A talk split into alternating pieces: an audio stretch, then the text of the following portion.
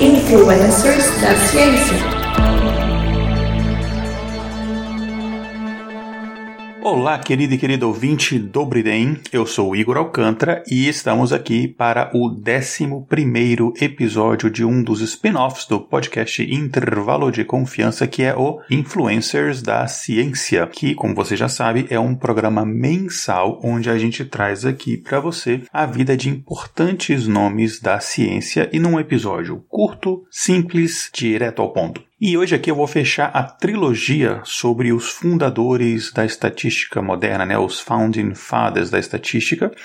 E eu vou falar hoje do mais importante dos três, né? Lembrando que eles são o primeiro Francis Galton, e primeiro eu digo numa ordem aqui cronológica, né? Então são Francis Galton, que eu já abordei no episódio Influências da Ciência número 5. Depois o Carl Pearson, que foi o tema do Influências anterior, o Influências da Ciência número 10. E hoje eu trago para vocês o mais importante estatístico do século 20, o Ronald Fisher, ou Sir Ronald Fisher. Bom, o Ronald Fisher nos apresentou muitos, muitos, diversos conceitos fundamentais da estatística. E sem esses conceitos, sem esses conhecimentos, a própria ciência não teria evoluído para o que a gente tem hoje. Ele trouxe praticamente muitos, se não quase todos os fundamentos é, do próprio teste científico que a gente realiza hoje em dia. Só que, infelizmente, assim como os outros dois fundadores da estatística moderna, ele também era inglês, não infelizmente que ele é inglês, enfim, não tenho nenhuma é, britanicofobia, mas infelizmente ele era eugenista, enfim, era daquele grupo de estatísticos racistas, né? E, enfim, eu já falei aqui da questão da eugenia, porque que tá completamente, é uma hipótese completamente furada e tal, enfim, eu já falei disso exaustivamente no episódio sobre o Galton, no episódio sobre Pearson, então não vou é, me delongar muito na questão da eugenia de novo, é, mas enfim, é, eu vou citar o envolvimento, obviamente, do Fischer com a eugenia, porque aqui a gente não passa pano para racista. Mas eu vou tentar focar, quando eu falar de, do, da questão da eugenia, mais o, o, que eu já não falei, né? Os aspectos específicos em relação ao Fischer. Inclusive, caro e caro ouvinte, eu estou a 2 graus de separação do Ronald Fisher, mas isso aí eu vou explicar mais ali pro final do episódio. Só que antes da gente começar, não esqueça de nos seguir nas redes sociais, né? Nos encontre tanto no Twitter quanto no Instagram como o arroba iconfpod, né? I-C-O-N-F-P-O-D e nos divulgue aí para todo mundo que conhecer. A gente também está no Facebook, né? Na página Intervalo de Confiança. Bom, e lembrando, falando aqui das nossas redes sociais, a gente agora tem algum, alguns programas, alguns conteúdos exclusivos nelas, né? Uh, por exemplo, tem os vídeos que a gente lança nessas plataformas, né? É, tem os vídeos meus, né, o Teorema de Segunda, tem as estatísticas de acesso, tem os vídeos da Carla, né, o quadro Mais Valia, e a gente aos poucos vai adicionando mais e mais conteúdo. E é, são conteúdos exclusivos que você não escuta aqui no feed do podcast, então nos siga nas redes sociais. E falando em exclusividade, este episódio só é possível graças ao seu apoio. Sim, o seu apoio, você, cara e cara ouvinte. O nosso podcast, ele está crescendo bastante. A gente está crescendo por causa disso também as despesas. Quanto mais ouvintes a gente tem, é um lado positivo bom, mas enfim, é um lado que a gente tem que lidar, que é a gente tem que fazer migração de servidores, servidores mais potentes, a gente precisa de equipe maior para a gente conseguir dar demanda das coisas, é, enfim, e essas coisas acabam custando dinheiro. Por isso a gente pede que você nos apoie, nos ajude conforme a sua, a sua possibilidade. Então, para nos apoiar e de quebra receber algumas recompensas, como por exemplo, assistir ao vivo as gravações dos episódios né, de duas vezes por mês, os episódios principais do Intervalo de Confiança, é, você pode se tornar um apoiador e você pode contribuir com valores que começam, o valor mínimo ali começa a 5 reais por mês. Gente, 5 reais por mês dá menos do que 20 centavos por dia. Sabe aquela moedinha de 25 centavos? Então, men bem menos do que aquilo por dia é o que você consegue já nos ajudar. Quer saber mais como é que, gente, como é que você pode nos apoiar? Quais são as recompensas? Entre lá em intervalodeconfianca.com.br barra apoie. Vai lá, nos ajude e torne-se você também um amigo da divulgação científica. Bom, mas agora, enfim, chega de ficar pedindo dinheiro, vamos então para o episódio. Bom, o Ronald Aimler Fisher nasceu na cidade de Londres em 17 de fevereiro de 1890 numa família que tinha né, um alto padrão financeiro de vida. O pai dele ele era sócio da Robinson Fisher, que era uma empresa que negociava arte, fazia leilão leilão de bens de alto valor e tal. Enfim, eles, ele, inclusive o pai dele era muito reconhecido nesse meio de, de negociadores de arte, né? Então eles tinham uma, uma condição financeira muito boa. É, os pais dele, né, George Fisher e a mãe, né, Kate Haith, eles tiveram seis filhos né, no total, sendo que os dois caçulas eram gêmeos. Um desses caçulas gêmeos era justamente o Ronald Fisher. Ele era o caçula da família e ele teve um irmão gêmeo, né? Antes dele, né, os irmãos mais velhos eram três meninas e um menino. Só que o irmão gêmeo dele, que nasceu inclusive alguns segundos antes dele, acabou morrendo é, no parto. Então, enfim, ele acabou nunca convivendo com esse irmão gêmeo. Então, no final dos seis filhos, acabaram sobrevivendo cinco, né? A mãe dele, a Kate, acabou morrendo em 1904 por causa das complicações de algumas doenças. Ela tinha um, a partir de um determinado momento da vida, ela tinha uma situação de saúde, assim, bem comprometida. E ela morreu em 1904 quando o Ronald Fisher tinha apenas 14 anos de idade. O pai dele ficou muito mal por causa da, da perda da esposa, né? Enfim, entrou numa depressão severa e acabou perdendo, enfim, os, o negócio da família e acabou praticamente chegando à falência. Assim, o padrão de vida deles reduziu bastante, é coisa de um ano e meio depois da morte da esposa, ali já é, entre 1905 e 1906. É, o Ronald Fisher, ele também tem uma outra característica interessante dele, ele sofria de uma miopia muito, muito grande desde pequeno, por isso ele não conseguiu seguir a carreira que era a primeira opção dele. A primeira opção dele era seguir a carreira militar. Inclusive, ele chegou a se alistar no exército britânico para lutar na Primeira Guerra Mundial, só que o alistamento dele foi recusado por causa desta mesma miopia. Só que essa dificuldade de visão dele acabou gerando umas, é, umas outras características ou outras facilidades. Ele era muito bom em matemática, ele gostava muito de matemática, mas por causa dessa visão complicada, ele tinha muita dificuldade para ler, né, assim, é, equações matemáticas, esse tipo de coisa. Ele tinha dificuldade. Depois ele conseguiu achar, um, enfim, um, um óculos específico que corrigia o, o, grau específico dele e a situação melhorou um pouco, mas no início não, não era assim. Então, como era muito difícil ele visualizar essas equações matemáticas ou descrição de um problema matemático na forma ali de texto, ele acabou desenvolvendo uma habilidade muito grande de resolver problemas simples da matemática sobre uma ótica da geometria. Porque a gente consegue realizar várias operações matemáticas usando geometria. Você consegue, por exemplo, fazer soma é, usando simplesmente uma, sei lá, soma de, por exemplo, de segmentos de reta. Né? Se você adiciona segmentos de reta, você, você consegue fazer somas, subtrações, multiplicações, divisões, fazendo, por exemplo, é, escalonamento de triângulos. Você consegue fazer até resolver é, problemas de raiz quadrada é, com desenho de semicírculos, né? Então tem várias coisas que você consegue fazer na matemática usando a geometria como ferramenta e, e era o que ele fazia e aquilo deu uma visão para ele diferente da matemática que ajudou bastante no desenvolvimento que ele fez na estatística. Eu lembro que eu falei que a mãe dele morreu quando ele tinha 14 anos. Então nessa, nessa idade de 14 anos, um pouco antes da mãe dele morrer, ele entrou no Harrow School, que era uma escola, uma espécie de ensino médio, né? Junto com escola preparatória, que era aquelas escolas internatos que só aceitavam garotos, que a gente vê muito em filmes, né? E aquelas escolas assim super tradicionais na Inglaterra, ela foi fundada inclusive em 1572, na época do reinado da rainha Elizabeth I, e era uma escola muito tradicional, o nível do, dos professores, o nível educacional era muito alto, era muito exigente e era uma escola extremamente cara, né? Muito cara. No começo o pai dele conseguia pagar porque eles eram muito bem de vida, mas depois que o pai, que a família, enfim, foi indo à falência, o pai dele não tinha mais dinheiro para bancar. Só que ele continuou estudando lá mesmo assim, porque ele era um aluno brilhante, ele era de longe o melhor aluno nas áreas de, de, de matemática, física, enfim, nas áreas de exatas. E aí ele acabou ganhando uma bolsa integral da escola. E não só isso, ele também ganhou até uma ajuda adicional de cursos, né? O que foi uma ajuda até mesmo para a família. E ele era, como eu falei, muito, muito bom, especialmente em matemática, ganhou diversas medalhas em competições que a escola promovia ali. E, então, desde o começo ali, ele começou, a partir desse, desse momento aí, a se dedicar ao estudo da matemática. Aí, com 19 anos, né, ali a gente está falando no ano de 1909, ele ganhou uma bolsa de estudos para estudar matemática, né, na Gonville and Cales College, né, uma faculdade não tão conceituada, mas uma faculdade boa nessa área de estudos de matemática. E aí, três anos depois, ele já se graduou em matemática e depois de formado ele começou a trabalhar como estatístico para a prefeitura de Londres. E além disso, ele também dava aula de física em diferentes escolas públicas e dava aula no Thames National Training College e no Bradfield College, né, aulas de matemática e estatística. Tinha vários empregos, claro, não todos ao mesmo tempo e, ele ia alternando e tal. E ele fez esse tipo de trabalho, enfim, de, de diversos locais que foi basicamente o começo da carreira profissional dele entre os anos de 1913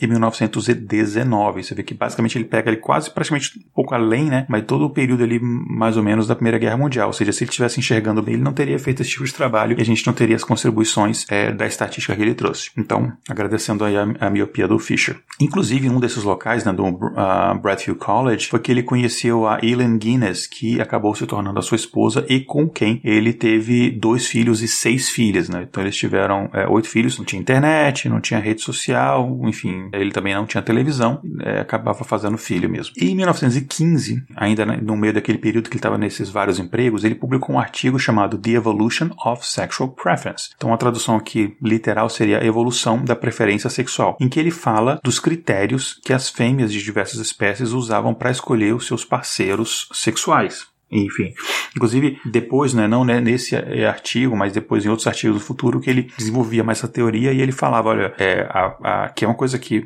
é óbvia hoje em dia, mas que não era óbvia na época, até porque ele foi o cara que pesquisou e trouxe isso, em que ele dizia, olha, a fêmea, ela vai escolher o parceiro que parece mais atraente, e as características que cada espécie vão achar atraentes são características que dão uma espécie de indicativo de que aquele, que aquele macho ele tem genes saudáveis. Então ela vai ter uma prole saudável com maior chance de sobreviver. Então ele é, foi o cara que basicamente é, trouxe essa, essa teoria, né? Em 1918 ele publica um artigo The Correlation Between Relatives on the Supposition of Mendelian Inheritance. Deixa eu tentar traduzir aqui de novo a pedaleta, que é a correlação entre parentes na suposição da herança mendeliana, aqui fazendo é, referência ao Mendel, né, que é o pai da genética. E é que nesse artigo, 1918, é que ele cria o termo de variante variância. Olha só, a gente tem um spin-off variância, né, que é esse termo importante, né, que, enfim, que é basicamente a média, né, das diferenças, que é basicamente isso, né, você pega, sei lá, o, cada valor subtrai da média e você eleva essa diferença ao quadrado, divide pela quantidade de elementos e basicamente você tem o que a gente chama de variância. Você tira a raiz quadrada disso, você tem um que a gente chama de desvio padrão. Então, esse conceito de variância foi descrito pelo Fisher, a gente já viu uma grande contribuição dele nesse artigo de 1918. E nesse artigo também, é, ele foi o primeiro na direção direção de estabelecer o que surgiria depois, né, nas áreas da genética, de a genética de população e também da genética quantitativa. E, e aqui ele mostrava, né, que a seleção natural ela podia mudar a frequência de alelos numa população, né, ao longo do tempo. Enfim, aquela coisa da seleção natural, né, vai selecionando os mais aptos e aí a frequência de, de determinados alelos, né, no seu DNA, ela acaba sendo alterada por questões de,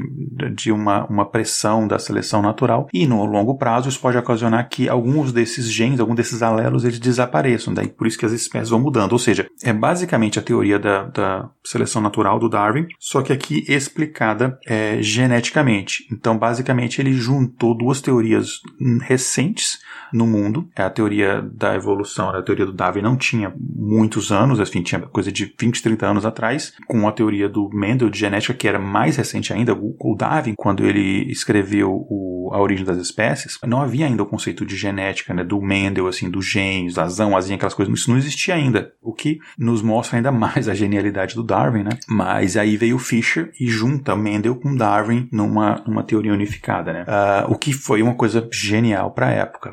Inclusive, né, os estudos dele nessa, dessa intersecção das áreas de genética com a teoria da seleção natural fizeram ser reconhecido como, uh, na época, né, como o maior darwinista depois de Darwin, né? Enfim, isso na época. Hoje em dia a gente tem muitas pessoas pesquisando, muitas outras pessoas que pesquisaram essa área. Inclusive, na época, antes do Fisher ali, o darwinismo estava começando meio que ser esquecido, né? Não que tinha uma teoria melhor que explicava os fenômenos, mas meio que pessoal, ah, tá, é isso aí, o Darwin explicou, beleza, não tem mais nada pra gente descobrir nessa área. Só que aí quando ele, ele pegou e trouxe a genética, a gente viu, nossa, mas tem bastante coisa pra gente estudar sobre isso. Então ele meio que ressuscitou o darwinismo no século XX, né? Dando esses elementos da, da genética aplicada. Bom, é, em 1919, ele foi convidado para trabalhar com Carl Pearson, que a gente falou no episódio do Influências 10, né? No Galton Laboratory. Galton Laboratory, que o Galton, que foi fundado em homenagem ao Galton, usando o dinheiro da herança dele que ele deixou, né, para a universidade após a morte dele. Enfim, ele, ele foi convidado para trabalhar nesse com, com o Carl Pearson nesse laboratório na University College de Londres. Uh, só que ele recusou essa oferta. Ele preferiu aceitar uma vaga temporária na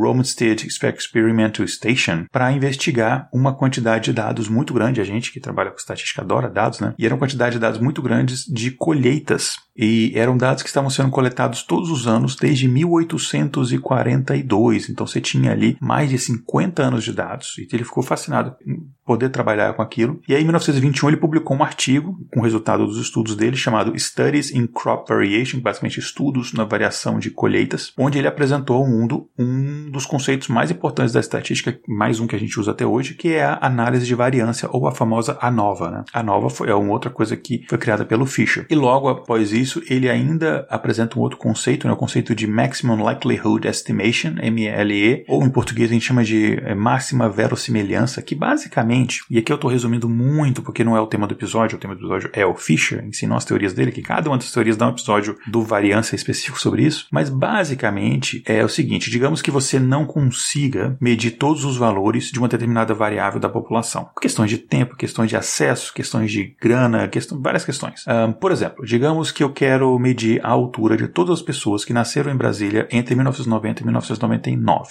E a gente assume, pelo conhecimento que a gente tem de distribuições é, na natureza, de que a, a altura das, dessas pessoas é uma distribuição normal, e aí a gente conseguiria fazer algumas estimativas, a gente sabe, né, enfim, básico né, de distribuições, se a gente tivesse a média e o desvio padrão da população, você consegue é, fazer estimativas. Só que mesmo não tendo esses valores, você usando essa técnica do MLE, né, da máxima verossimilhança, você consegue fazer essas estimativas. Então, essa é uma outra contribuição do Fisher. Em 1924, ele escreveu o artigo On a Distribution Using the Error Functions of Several Well-Known Statistics, que a gente poderia traduzir como em uma distribuição que produz as funções de erro de várias estatísticas bem conhecidas. É muito legal que os nomes dos artigos, desde aquela época até hoje, são gigantescos. Enfim, nesse artigo 1924, dentre várias outras coisas, esse artigo tem um monte de coisas. Inclusive, um parênteses aqui, é um hobby, digamos assim, esquisito que eu tenho e há alguns anos, é ler e reler alguns desses papers, né, alguns desses artigos clássicos da ciência. E alguns você não entende muita coisa, mas o que você entende assim, ele te dá muita. É, não tem muita coisa até pela linguagem, mas, mas o que você entende te dá um, conhecimento muito interessante e ver até como é que se escrevia a ciência na época, né? Por exemplo, tem o princípio, a matemática do Newton, é bacana ler, tem o próprio Origem das Espécies, tem, enfim, os, os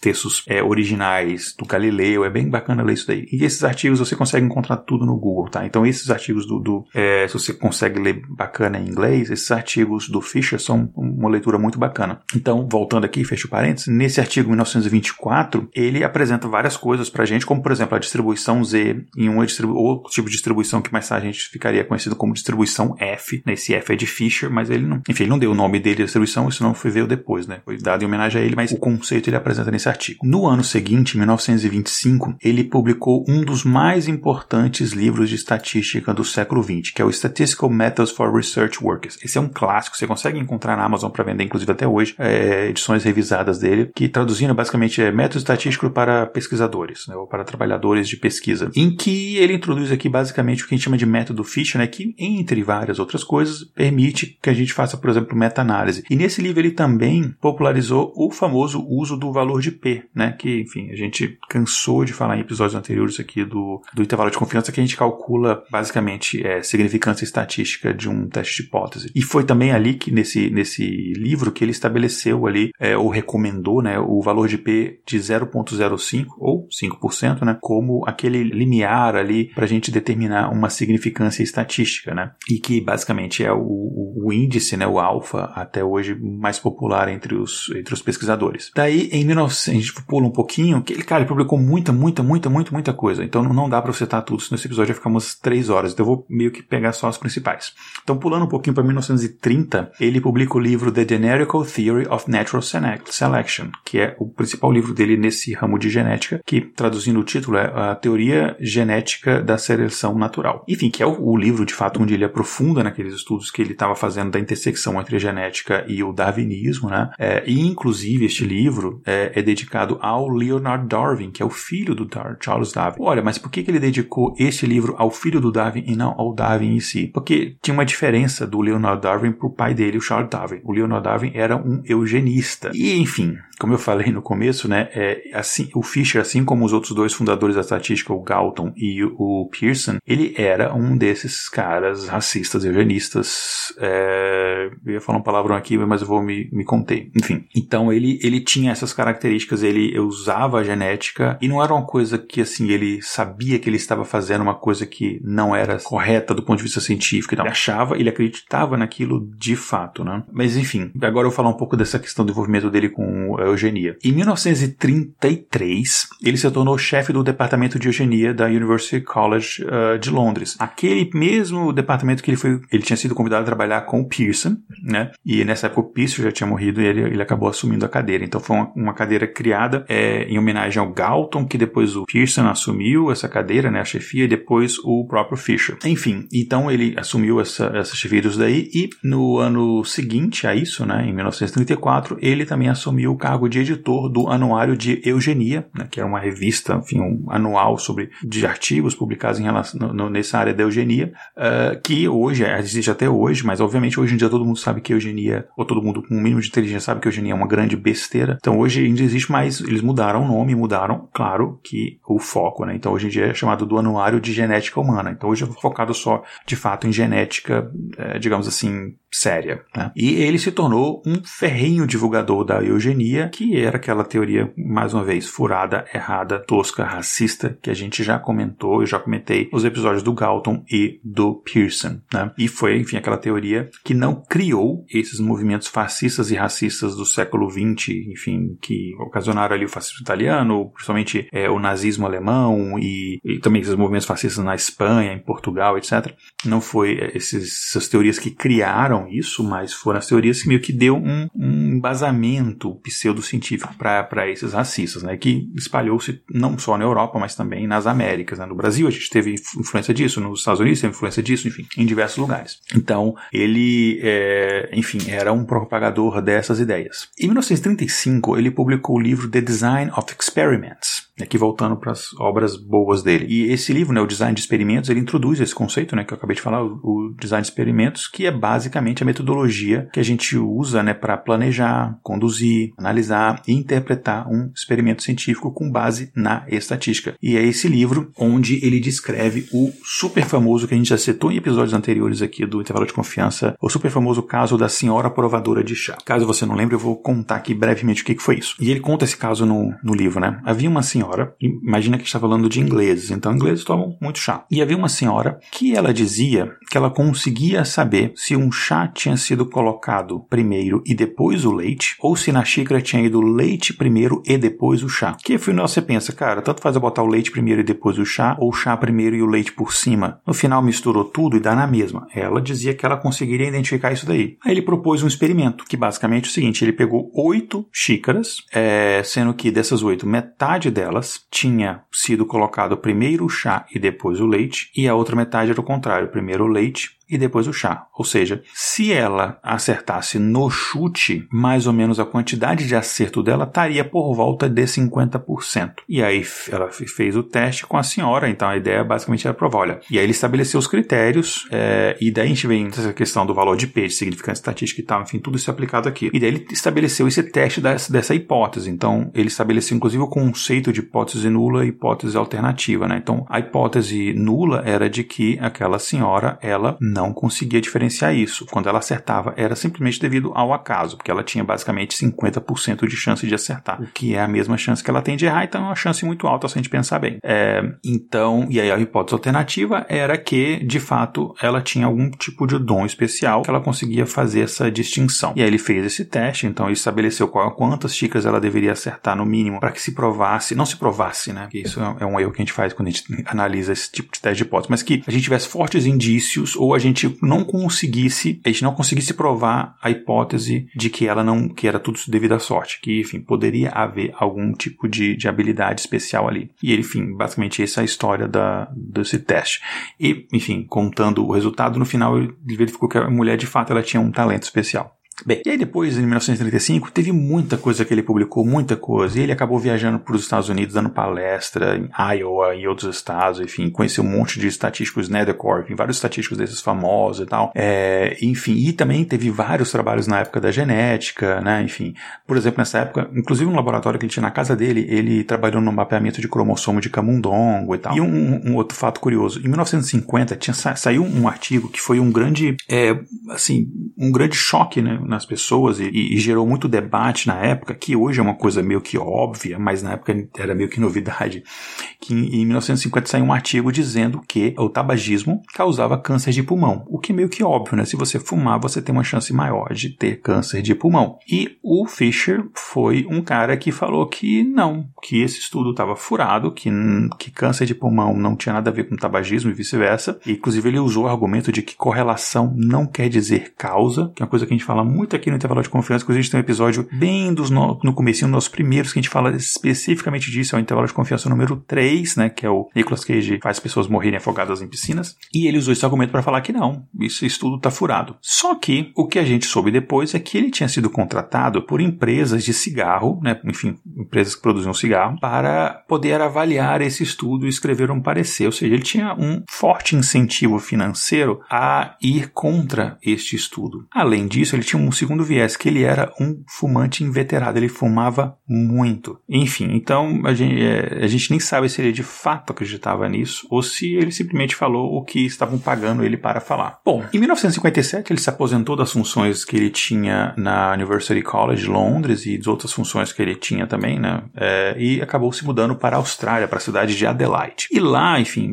mesmo aposentado, ele acabou dando aulas, assim, uma, uma carga horária bem menor, mas acabou dando aulas na Universidade de Adelaide. E vou trazer uma curiosidade aqui para vocês: uma das alunas do Ronald Fisher, a Line Billard, ela está viva até hoje. Ela atualmente ela é titular da cadeira de Matemática e Estatística na Universidade da Georgia, aqui do meu lado, né? Eu moro aqui na Georgia atualmente. E eu a conheci pessoalmente. É, eu conheci a Line pessoalmente num evento, alguns anos atrás, quando a gente tinha eventos que não eram virtuais. Uh, e depois disso eu fui numa palestra dela, quando ela foi dar uma palestra lá em Harvard, quando eu estava em Harvard. Coincidência, ela também foi professora de mestrado de um dos estagiários de onde eu estou trabalhando atualmente. É, então, por isso que eu falei que eu tenho, eu falei no começo, né, que eu tenho dois graus de separação do Fischer, né, enfim. E ela era uma das alunas dele, assim, bem, bem próximas dele e tal. E é uma pessoa bastante conhecida hoje em dia né, nesse, nesse, nessa área de, de estatística. Principalmente da aplicação da, da, da teoria matemática por trás da estatística. É, uma outra curiosidade aqui sobre o Ronald Fisher é que, apesar dele ter sido um, um opositor da estatística bayesiana, não tem aquela treta que o pessoal falsa treta do biscoito versus bolacha. Na estatística a gente tem a treta dos frequentistas e os bayesianos. Enfim, ele era um forte opositor à estatística bayesiana, só que foi ele inclusive que criou o termo estatística bayesiana, né? Eu, eu tenho, eu, se eu vou odiar uma coisa, eu tenho que criar um nome para aquilo que eu vou odiar, né?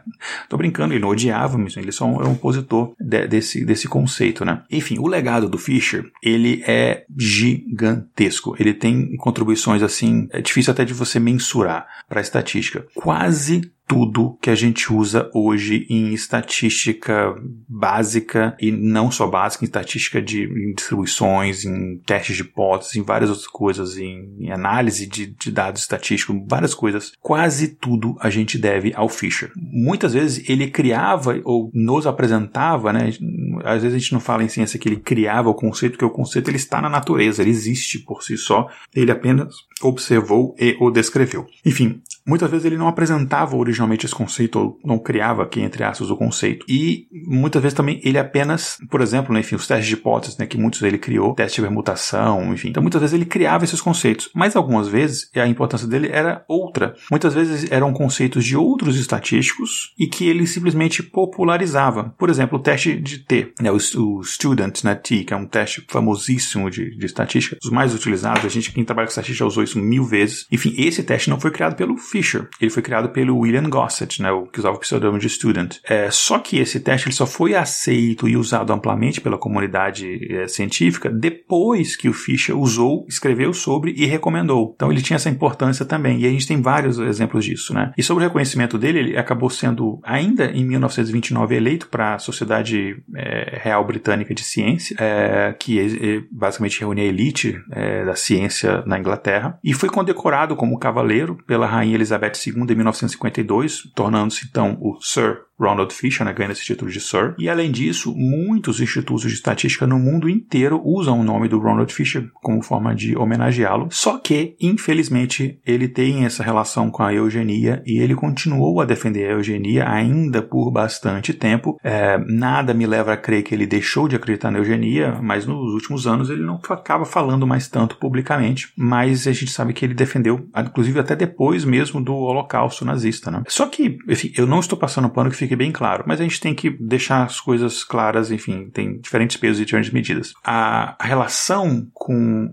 a eugenia era muito mais forte por parte do Galton e do Pearson, menos do Fisher. O Fisher ele acreditava na eugenia, ele acreditava que haviam raças que tinham capacidades é, intelectuais inferiores às outras, ele acreditava que as diferenças raciais, né, genéticas eram muito maiores do que de fato são, que são mínimas, mínimas, mínimas. É, é, é mais fácil ter um DNA mais parecido com uma pessoa de uma outra etnia do que às vezes uma pessoa da mesma etnia que você, que é, é uma das diferenças. Pessoas que têm um dedo maior, um dedo menor, enfim, uma das diferenças é, são diferenças da etnia. Hoje em dia a gente sabe isso. Na época ele acreditava que as diferenças bem maiores, inclusive diferenças intelectuais é, e de capacidade, de etc., poderiam ser explicadas por diferenças é, genéticas de diferentes raças. É, só que ele não defendia o extermínio de outras etnias. Ele não, ele não defendia como o Galton e como o Pearson que você, por exemplo, pagasse menos para pessoas de determinadas etnias para que elas morressem de fome e não procriassem e um dia deixassem de existir. Ele não defendia esse tipo de coisa. Ele só falava, ó, eu acredito nisso daqui e ok. Já ali, faltando, sei lá, 10 anos, eu acho que foi mais ou menos 10 anos ou um pouco menos para ele, ele morrer, já no final da vida, a Unesco publicou um artigo em que ela falava dessas diferenças raciais, mas não no sentido genético, mas ela falava um artigo falando de como determinadas etnias elas tinham menos oportunidades, né? E que as diferenças que a gente vê de determinadas, por exemplo, das populações da África, de terem, por exemplo, problemas maiores com distribuição de, de renda, com acesso à comida, a, a materiais de saúde e tal, não era porque eles tinham um déficit intelectual inerte da, relacionada à raça, é porque eram questões sociais, econômicas, a questão de exploração, da, toda aquela coisa que a gente sabe de fato que é. E aí, alguns cientistas se opuseram a esse texto da Unesco e um dos principais disso foi o Fischer, né? E ele dizia que não, os critérios científicos dizem que de fato as, as, esses povos são menos desenvolvidos, e aqui eu estou falando desenvolvidos entre aspas, né? É, por questões de fato genéticas, eles são menos capazes e tal. Mas ele chegou a reconhecer, ó, de fato, a desigualdade que, a, que é imposta tem uma, uma, um papel nisso, mas não é o papel principal. Então meio que tinha esse, esse, esse lado dúbio aí. É, enfim, e aí, pro final da vida dele, né, ele ainda morando na Austrália, ele acabou sendo diagnosticado com câncer no intestino e ele fez uma cirurgia para tentar remover o tumor, só que ele acabou morrendo de complicações depois da cirurgia no dia 29 de julho de 1962, aos 72 anos de idade. Aliás, o primeiro episódio do Intervalo de Confiança foi lançado há três anos atrás, na na semana do dia 23 de julho, em homenagem ao principal estatístico do século XX, ao pai principal da estatística moderna. Infelizmente, a trajetória desse nosso influenciador desse programa acabou indo por esse caminho sórdido da eugenia. Aí vocês podem estar perguntando, nossa, mas vocês homenagearam este racista? A gente homenageou a obra dele em relação à estatística, porque tudo que a gente fala aqui a gente deve a ele. Mas ou foi uma decisão muito consciente da, da minha parte, da parte das pessoas que ajudaram a fundar o, o intervalo de confiança na época, de homenagear a morte dele, não o nascimento, porque a gente estaria também indiretamente,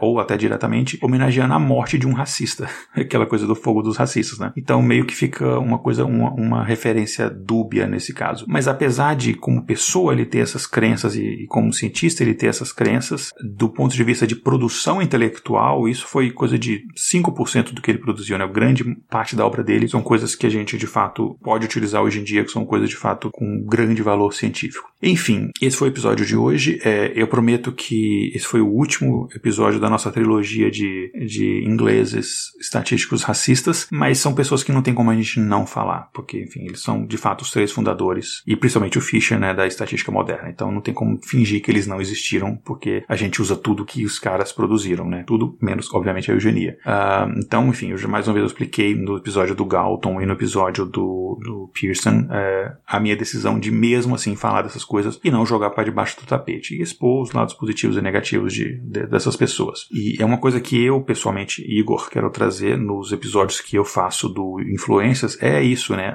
Os dois lados dessas pessoas, desmistificar, não mostrar que, olha, aquele gênio é infalível. Não, todos os gênios têm as suas falhas, algumas muito graves, e a gente vem aqui e expõe essas falhas graves, tá? É, enfim, a gente não pode deixar de estudar a história, senão a gente vai repeti-la, como sempre se diz, né? Então é isso. Se você gosta desse trabalho, se você gosta deste projeto, nos apoie entre, enfim, nos siga. E eu peço que você assine o nosso podcast ou no Spotify, ou no Google Podcast, ou no Apple Podcast, ou no Deezer, ou qualquer qualquer plataforma que você preferir, porque quando você assina, é, você acaba sempre tendo o download automático daquilo ali do episódio, é, é facilita para você e ajuda bastante nas nossas estatísticas também, tá? Então assine o podcast e convença outras pessoas a assinarem. Vamos tentar aumentar o nosso número de ouvintes. Eu quero passar desses 23 mil, 24 mil ouvintes por episódio. Eu quero, enfim, quem sabe a gente não consiga até passar dos 30 mil, né? Eu conto com a ajuda de vocês. É, é isso então. E se você quer saber mais sobre mim pessoalmente, tem, tem, o, meu, tem o meu site, o igoralcantara.com.br. Um grande abraço, espero que vocês tenham gostado desse episódio. Tchau, tchau. Nashle Danal.